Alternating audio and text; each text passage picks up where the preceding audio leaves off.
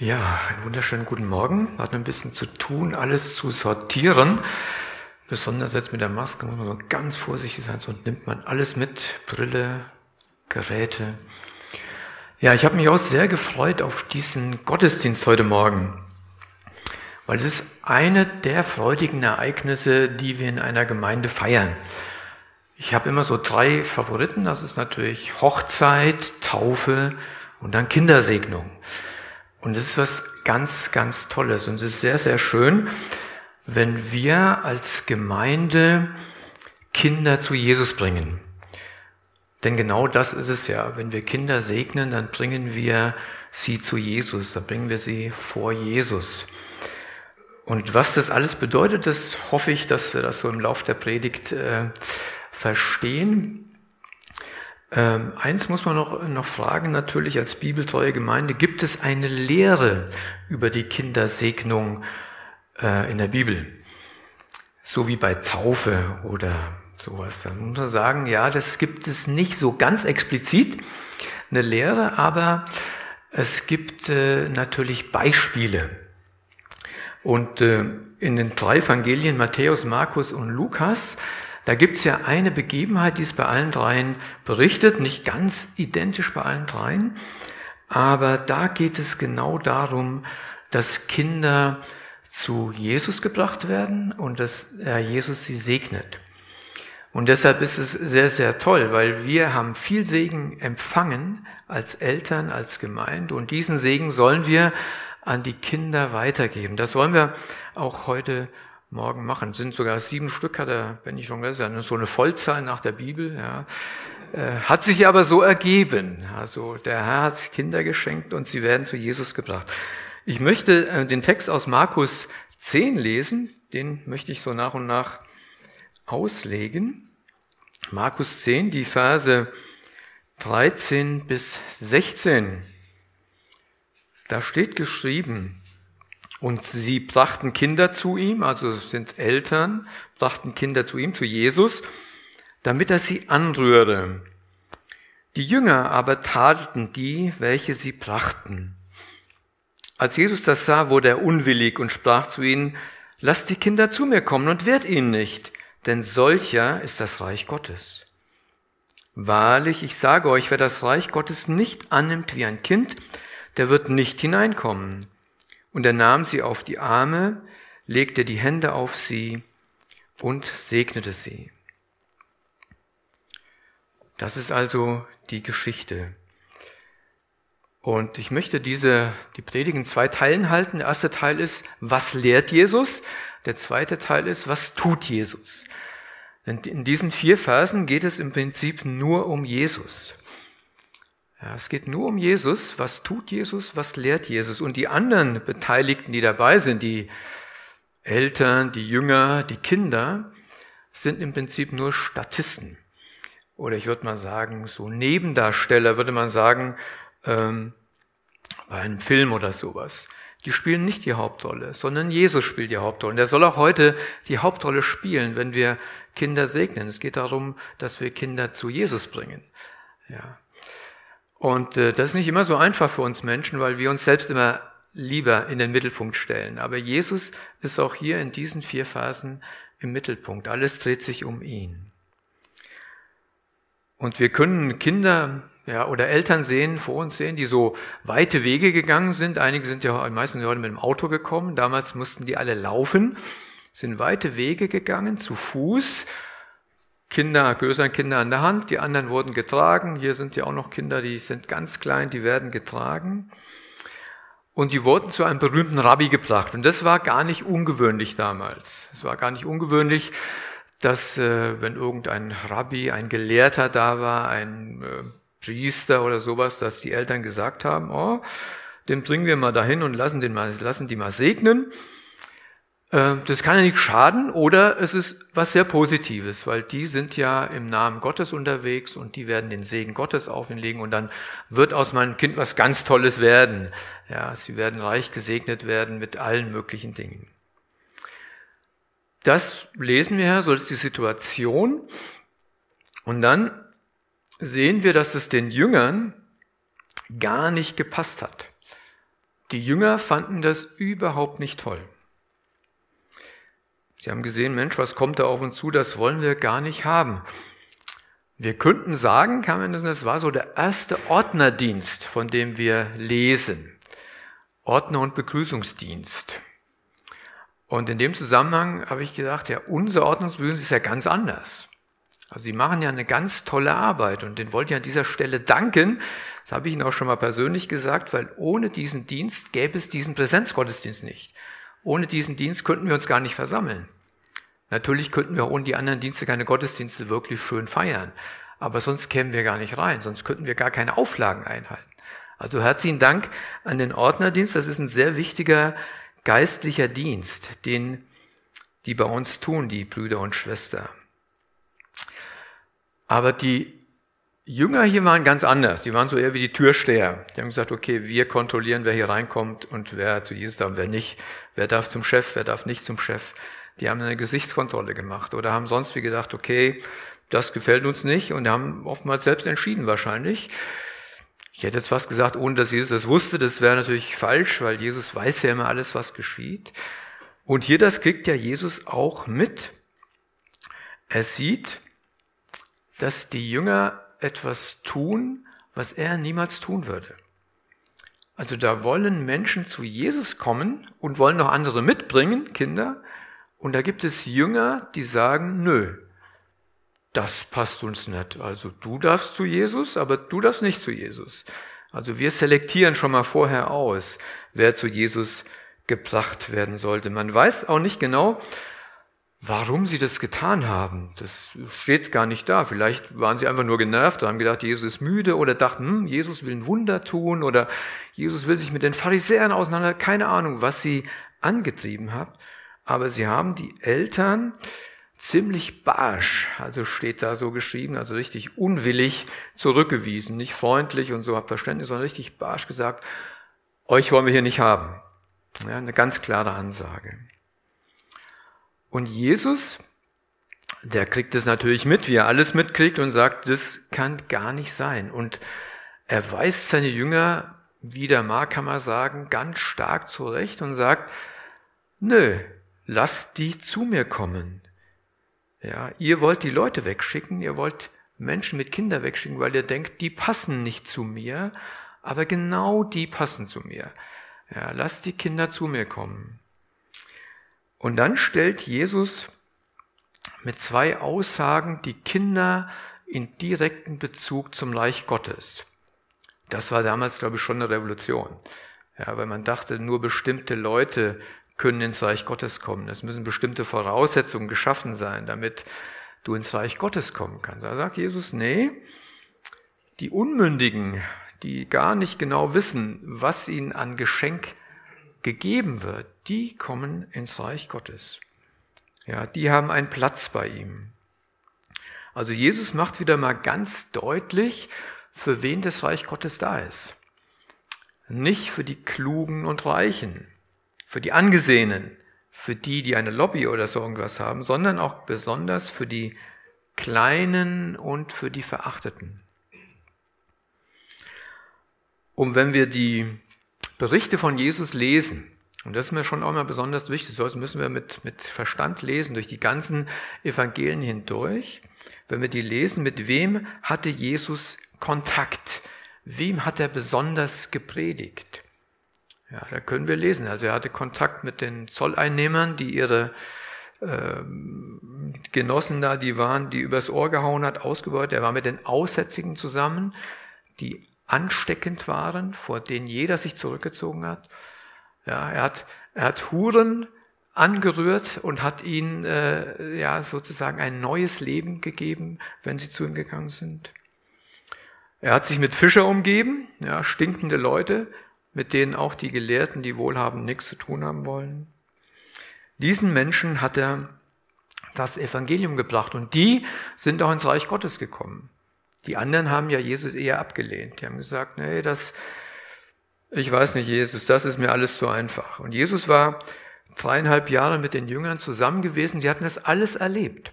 Ich weiß nicht, ob wir das auch schon so erlebt haben. Ich meine, ich habe es ja in meinem Leben erlebt. Jesus hat mich gerettet und erlöst, als ich ganz unten war. Ja, als ich nicht sagen konnte, also Jesus muss mich doch lieb haben. Das habe ich gar nicht gedacht, dass mich jemand lieb haben konnte. Und so hat Jesus ja immer gesagt, die Gesunden brauchen den Arzt nicht. Also diejenigen, die wissen, dass sie stark sind, dass sie alles haben, dass sie alles hinkriegen, da sagt Jesus, die brauchen mich nicht. Ja, die sagen auch, dass sie mich nicht brauchen, sondern die Kranken.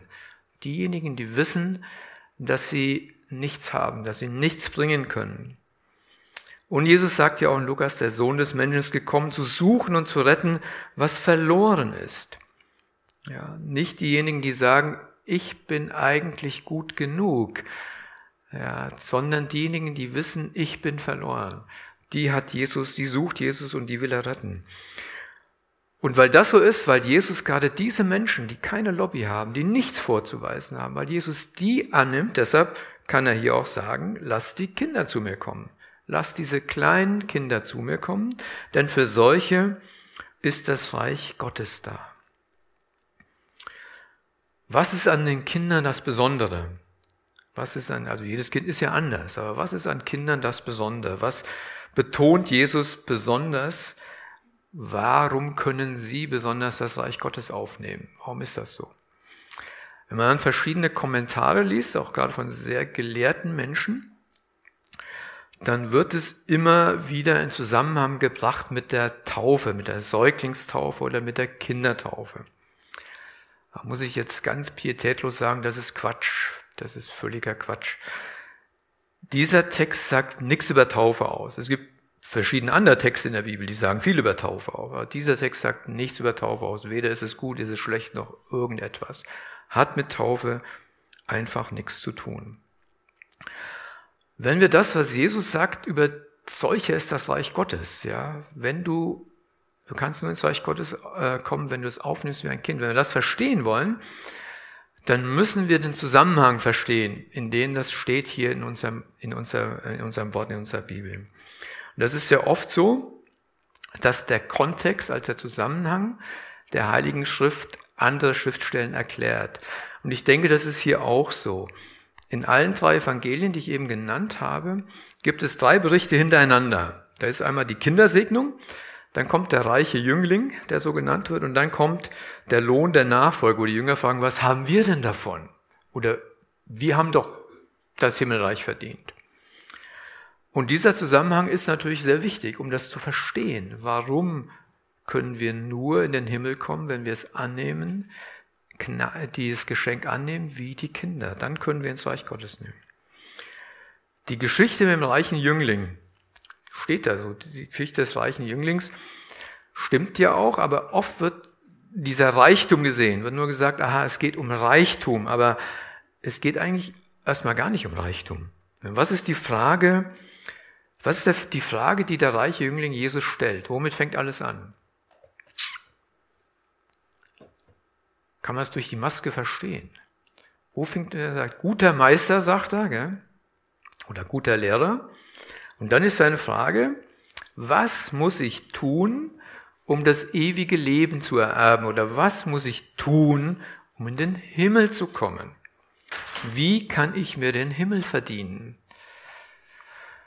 Man sagt Jesus mir schon am Anfang, okay, es ist niemand gut außer Gott. Er sagt, damit sagt er schon, also Menschen sind nie gut genug. Und dann ist das ja schon ein, ein ziemlich starkes Ding, weil dieser Mensch sagt ja, ich habe alle Gebote gehalten. Ich habe alles, alle Gebote gehalten. Das kann ich ja von mir nicht sagen. Ja, kann es jemand von euch sagen? Ich weiß nicht, ich kann es nicht sagen. Da sagt jemand, ich habe alle Gebote gehalten und jetzt muss ich doch in den Himmel kommen. Ich habe doch, ich bin doch ein guter Mensch. Sagt Jesus, ja, das ist toll, dass du das gemacht hast, finde ich total toll. Dir fehlt aber noch eins. Und dann steht ja dieser, dieser berühmte Satz, geh hin, verkauf alles, was du hast, gib das Geld den Armen und folge mir nach. Eigentlich sagt Jesus, du hast alles richtig gemacht. Aber eins fehlt dir. Ich fehl dir, sagt Jesus. Ich fehl dir. Also ich muss bei dir im Mittelpunkt stehen. Ich allein. Du kannst dir den Himmel nicht verdienen. Du kannst nur dieses Geschenk dankbar von mir annehmen. sagt Jesus diesem reichen Jüngling. Der sagte, gut, aber ich bin sehr reich und das will ich nicht. Ich will meine eigenen Sicherheiten behalten. Und Jesus ist ja interessant. Jesus gewinnt diesen Menschen ja lieb. Der sagt, er sei ihn an und hat ihn lieb. Und trotzdem hat es nicht ausgereicht. Dieser Mensch hat gesagt, nee, mein Reichtum, mein Besitz ist mir mehr wert als Jesus. Und dann kommen ja die Jünger. Und für die Jünger war das ja schon Schock mit dem reichen Jüngling. Wir sagen, okay, sie haben ja gedacht, okay, wenn wir Jesus nachfolgen, dann werden wir irgendwann mal Minister werden, dann werden wir reich sein, dann werden, also wir werden doch was werden bei Jesus. Da sagt Jesus, nee, das ist nicht so. Den Himmel kann man sich nicht verdienen.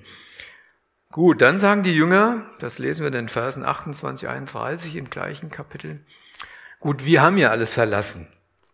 Wir haben ja alles verlassen und wir sind dir nachgefolgt. Also das heißt, wir können doch jetzt was erwarten von dir, Jesus. Wir haben doch jetzt alles getan, um dir nachzufolgen. Was ist denn unser Lohn? Und dann sagt Jesus, natürlich, wenn du mir nachfolgst, dann wirst du belohnt sagt Jesus. Das ist so, hier auf dieser Erde schon, da habt ihr Brüder, Schwester, Häuser, alles, was ihr habt im Übermaß und als, als äh, zusätzliches Geschenk das ewige Leben, das bekommt ihr. Und dann sagt Jesus aber noch was zum Ende, das überlesen wir gerne mal. Da sagt er, viele Erste werden Letzte sein und Letzte werden Erste sein. Da geht es also auch wieder nicht darum, ich kann nicht sagen, ich investiere viel, dann kriege ich viel. Also es ist so kein Geschäft mit Jesus. Wir kennen ja dieses äh, Gleichnis von den Arbeitern im Weinberg. Wenn man, wenn man sich erinnert, die einen haben acht Stunden gearbeitet oder zehn, was weiß ich, die anderen nur eine. Und Jesus gibt jedem das Gleiche. Er sagt, jeder hat sozusagen, bekommt von mir das Geschenk des ewigen Lebens. Also selbst wenn wir Jesus ernsthaft nachfolgen, dann sollte es nicht der Verdienstgedanke sein, der Gedanke sein, okay, ich mache ja viel, deshalb habe ich viel verdient von Jesus, sondern alles ist Gnade, alles ist Geschenk. Und dann sind wir wieder da, dass wir das Himmelreich nur aufnehmen können wie die Kinder. Ja. Ein Kind, das nimmt von seinen Eltern ein Geschenk an, jedenfalls bis zu einem gewissen Alter, und freut sich. Ist einfach nur happy. Irgendwann fangen sie an zu sagen, gut, das habe ich mir nicht gewünscht, aber solange sie klein sind, sind sie über das kleinste Bauklötzchen glücklich und freuen sich und sind dankbar, dass sie da gekriegt haben. Ja, und sind einfach nur wirklich von Herzen dankbar den Eltern. Und so sollten wir das ewige Leben annehmen. Das ist ein Geschenk. Es ist ein reines Geschenk von Christus. Das können wir uns nicht verdienen, auch mit den größten Anstrengungen nicht. Es ist einfach ein Geschenk. Und wir als Erwachsene, wir sind ja oft Gott äh, oder manchmal Gott gegenüber misstrauisch und denken, ja, will er mir nicht was vorenthalten, will er mir nicht was wegnehmen. Und wir können dieses Geschenk des ewigen Lebens, der Sündenvergebung gar nicht so freimütig annehmen. Kinder können das. Und Jesus sagt, so kommst du ins Himmelreich, wenn du es annimmst wie ein Kind, dankbar und nicht misstrauisch bist deinem himmlischen Vater gegenüber. Also das ist, was Jesus lehrt. Du kannst das Himmelreich nicht verdienen, weder durch fromme Leistungen noch durch irgendwelche speziellen Dienste, sondern es ist ein Geschenk von mir. Ja. Und dann, was tut Jesus? Jesus sagt ja dann, lasst die Kinder zu mir kommen und dann legt er die Hände auf sie, dann segnet er sie. Zu wem sagt er das denn? Er sagt es zu den Jüngern, erstaunlicherweise. So, wir sind Jünger, Jüngerinnen von Jesus. Wer ist dann heute gemeint? Ja, er sagt damals zu den Jüngern, Lass die Kinder zu mir kommen. Er sagt heute zu uns, zu Eltern, die gläubig sind, zur Gemeinde, Lass die Kinder zu mir kommen. Bringt die Kinder zu mir. Bringt die Kinder zu mir. Also da wird Verantwortung angesprochen. Verantwortung von Eltern, Verantwortung von Gemeinde. Ich kann mich ja noch gut an meine Verantwortung als Vater erinnern. Meine Kinder sind ja groß und ich habe sechs Enkel. Schon in der Zwischenzeit weiß auch nicht genau, wie ich dazu gekommen bin, aber das ist ganz schnell passiert. Und ich freue mich auch darüber. Und das ist auch wirklich super. Ja. Aber die Verantwortung für die Kinder, die sind hinter mir. Ich kann mich aber noch gut erinnern, welche Verantwortung wir getragen haben. Und da gibt es natürlich die Verantwortung und die Sorge um das Essen, um die Gesundheit, um die Kleidung, um die Ausbildung und über, um all diese Dinge natürlich macht man sich Gedanken, da kümmert man sich drum, da fördert man die Kinder. Und wichtiger natürlich, das sind so die, die weichen Dinge, wie wir sagen, das ist so Liebe, sollen wir ihnen vermitteln, Geborgenheit geben, ja, Wärme.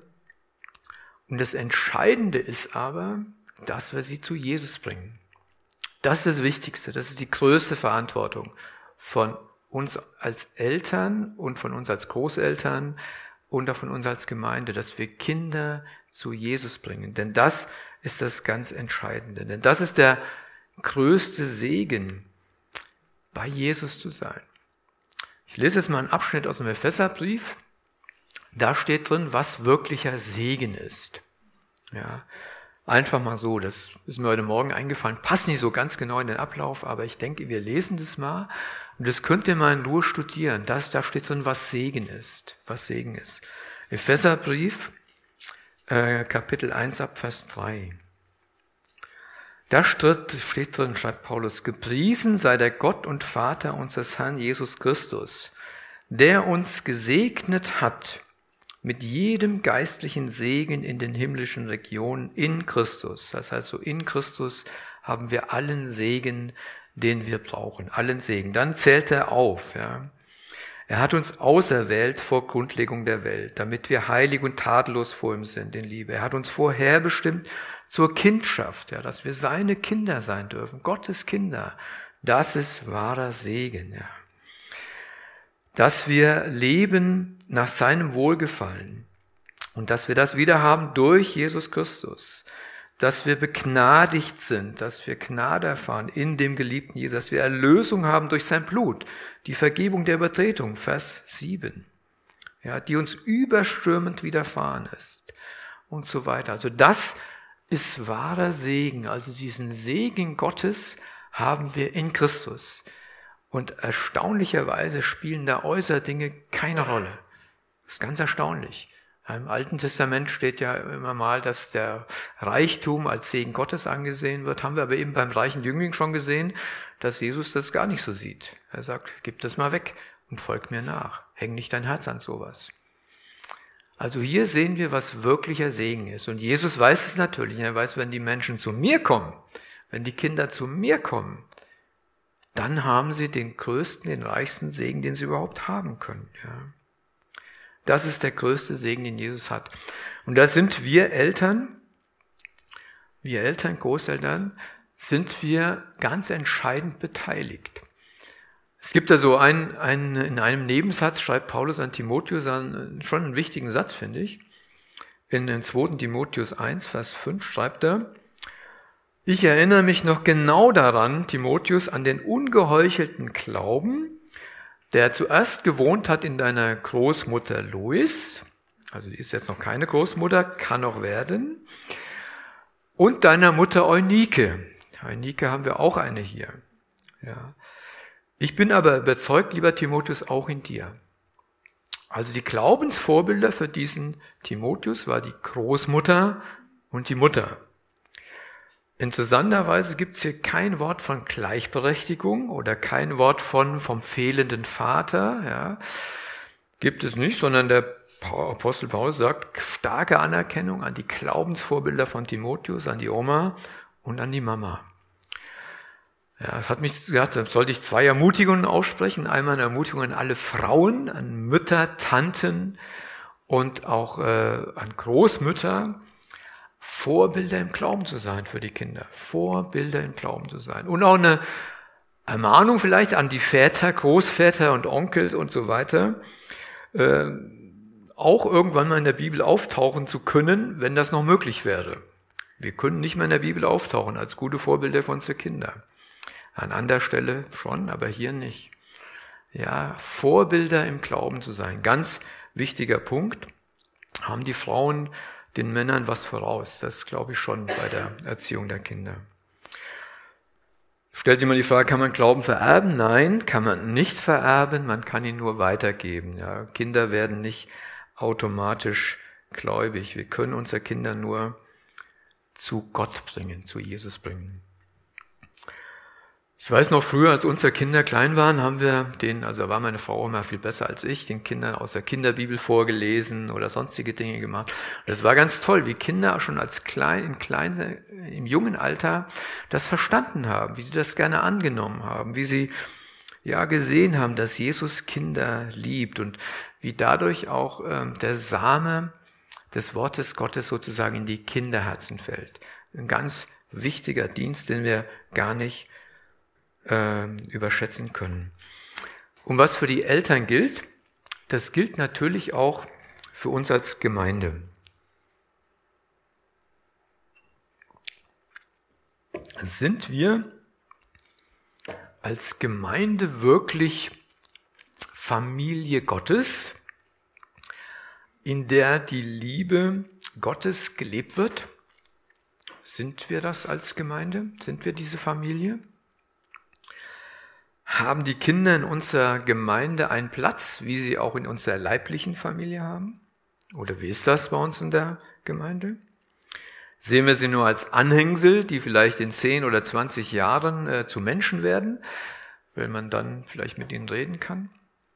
Wie sehen wir das? Gibt es ja schon mal, dass man so denken kann.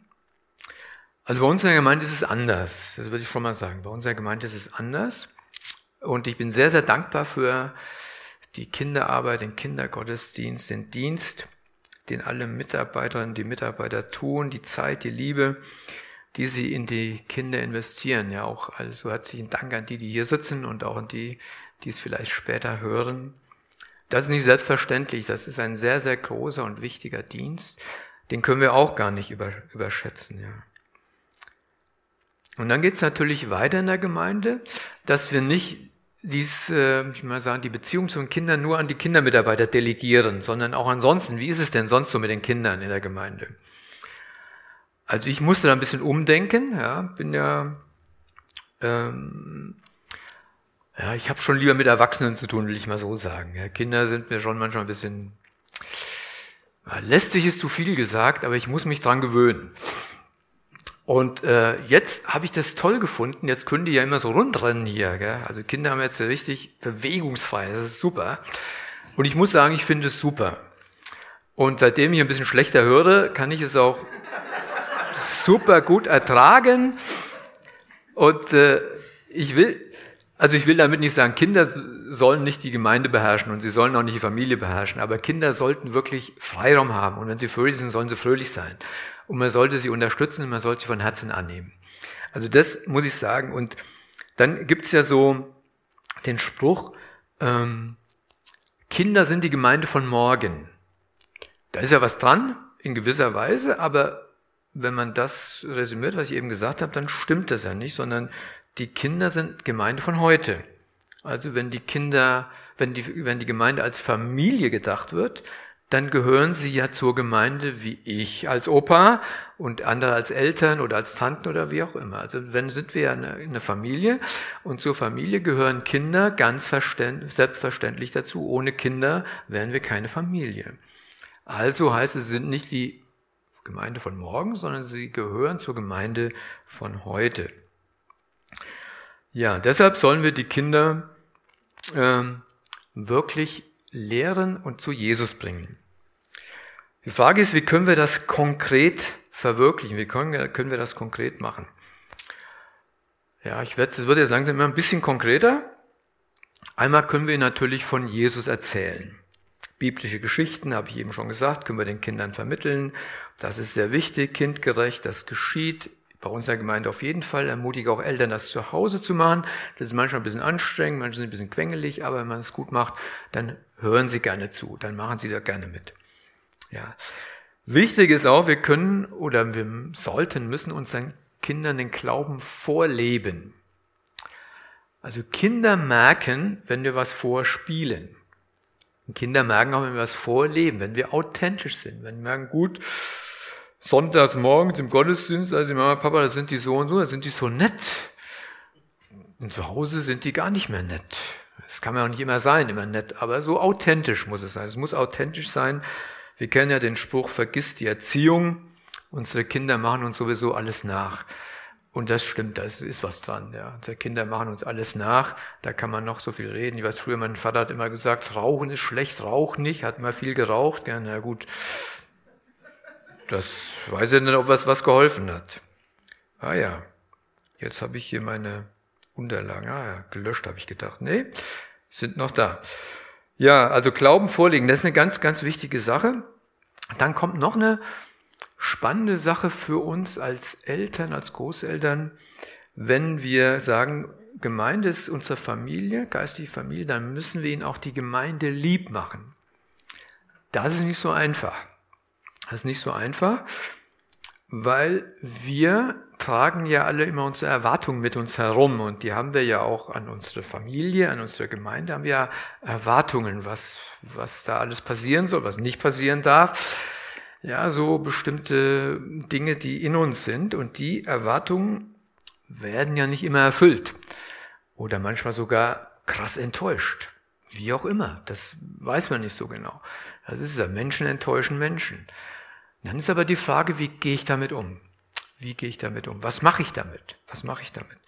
Welches Bild vermitteln wir unseren Kindern über Gemeinde? Also ich sage mal kurz, wie wir es immer gemacht haben wenn wir nicht glücklich waren mit einer Predigt oder mit äh, der Bekleidung von Menschen, was ja manchmal auch so war, oder mit der Musik oder sonst irgendwas, dann haben wir, meine Frau und ich, das untereinander ausgetragen. Wir hatten auch nicht immer die gleiche Meinung dabei, muss man auch sagen. Der eine fand es toll und ich fand es nicht toll oder wie auch immer und haben aber das nicht vor den Kindern ausgetragen und haben das denen auch nie vermittelt, sondern wir sind dann zum Schluss gekommen, wir lieben die Gemeinde, die Gemeinde ist unser geistliches Zuhause und da wollen wir hingehen und so, so haben wir das immer gemacht. Und unsere Kinder haben auch die Gemeinde geliebt, muss ich sagen. Äh, auch so, als sie so im Teenie, noch nicht Teenie-Alter waren äh, und meine Frau nicht Wochenende weg waren, meine Eltern sind ja nicht gläubig, und die haben bei denen geschlafen und haben gesagt, gell, Opa, ist aber klar, Sonntagmorgen fährst du uns da in Gottesdienst und dann holst du uns wieder ab. Und Opa gesagt, oh, das mache ich, gell. Und dann haben die das auch gemacht, weil das war für sie ein, ein Herzensanliegen, das machen zu können, da ihre Freunde zu treffen und so weiter. Äh, was auch passieren kann, das ist so bei sehr engagierten Leuten in der Gemeinde, das war bei mir auch der Fall, dass man zu viel macht manchmal in der Gemeinde, wenn Kinder ein bisschen älter werden. Ich weiß, als die Kinder so ein bisschen Teens wurden und ich war schon drei, vier Abende weg und sonst, wie habe Gemeinde viel gemacht, dann hat meine Frau gesagt, gut, es wäre gut, du kämpfst jetzt, wärst jetzt bei den Abendessen immer dabei, es gibt Diskussionen. Oh ja, ja klar, dann war ja ein bisschen, wir bin ja Abendessen immer dabei und dann gab es halt Diskussionen. Dann war ich aber halt dabei und dann war, liefen die Diskussionen ein bisschen anders, sagen wir mal so. Das ist aber wichtig, dass man auch sieht, Gemeinde ist sehr wichtig, die müssen wir den Kindern lieb machen, aber die Kinder dürfen nicht das Gefühl haben, äh, der Papa, die Mama, das wird uns weggenommen dadurch. Ja, so da muss man mal ein bisschen umdenken. Ja, und dann zum Schluss, was machen wir dann? Wir können uns für unsere Kinder segnen und sie beten. Das wollen wir ja gleich auch machen. Ich sage noch ein bisschen was Konkretes dazu, was man auch konkret beten kann. Was der größte Segen ist, habe ich eben schon gesagt. Jesus ist der größte Segen. Nichts anderes. Was können wir denn für unsere Kinder beten? Ja, dass sie tolle Leiter werden, dass sie äh, reich werden, dass sie Firmen gründen oder was können wir für sie beten? Ähm, ich denke, das Wort Gottes gibt uns da einige gute Hinweise. Möchte so ein paar davon nennen. Einmal natürlich, dass Jesus sie ruft. Jesus will, dass sie errettet werden, dass Jesus sie ruft. Das können wir für sie beten, dass niemand sie hindert zu kommen. Das kann ja passieren, ja, dass wir sie zu Jesus bringen oder wenn sie älter werden, Jesus ruft sie und dann haben sie andere Freunde und dies alles und sie hören, wollen diesen Ruf nicht folgen. Das kann ja passieren, dass wir dafür beten, dass sie dem Ruf von Jesus folgen, dass sie ihn befolgen, ja, dass sie sich erretten lassen von ihm. Dann natürlich auch, was für uns wichtig ist, aber für unsere Kinder, wenn sie heranwachsen, dass ihre Herzen von Jesus ergriffen werden. Ja, dass sie wirklich dem Herrn folgen.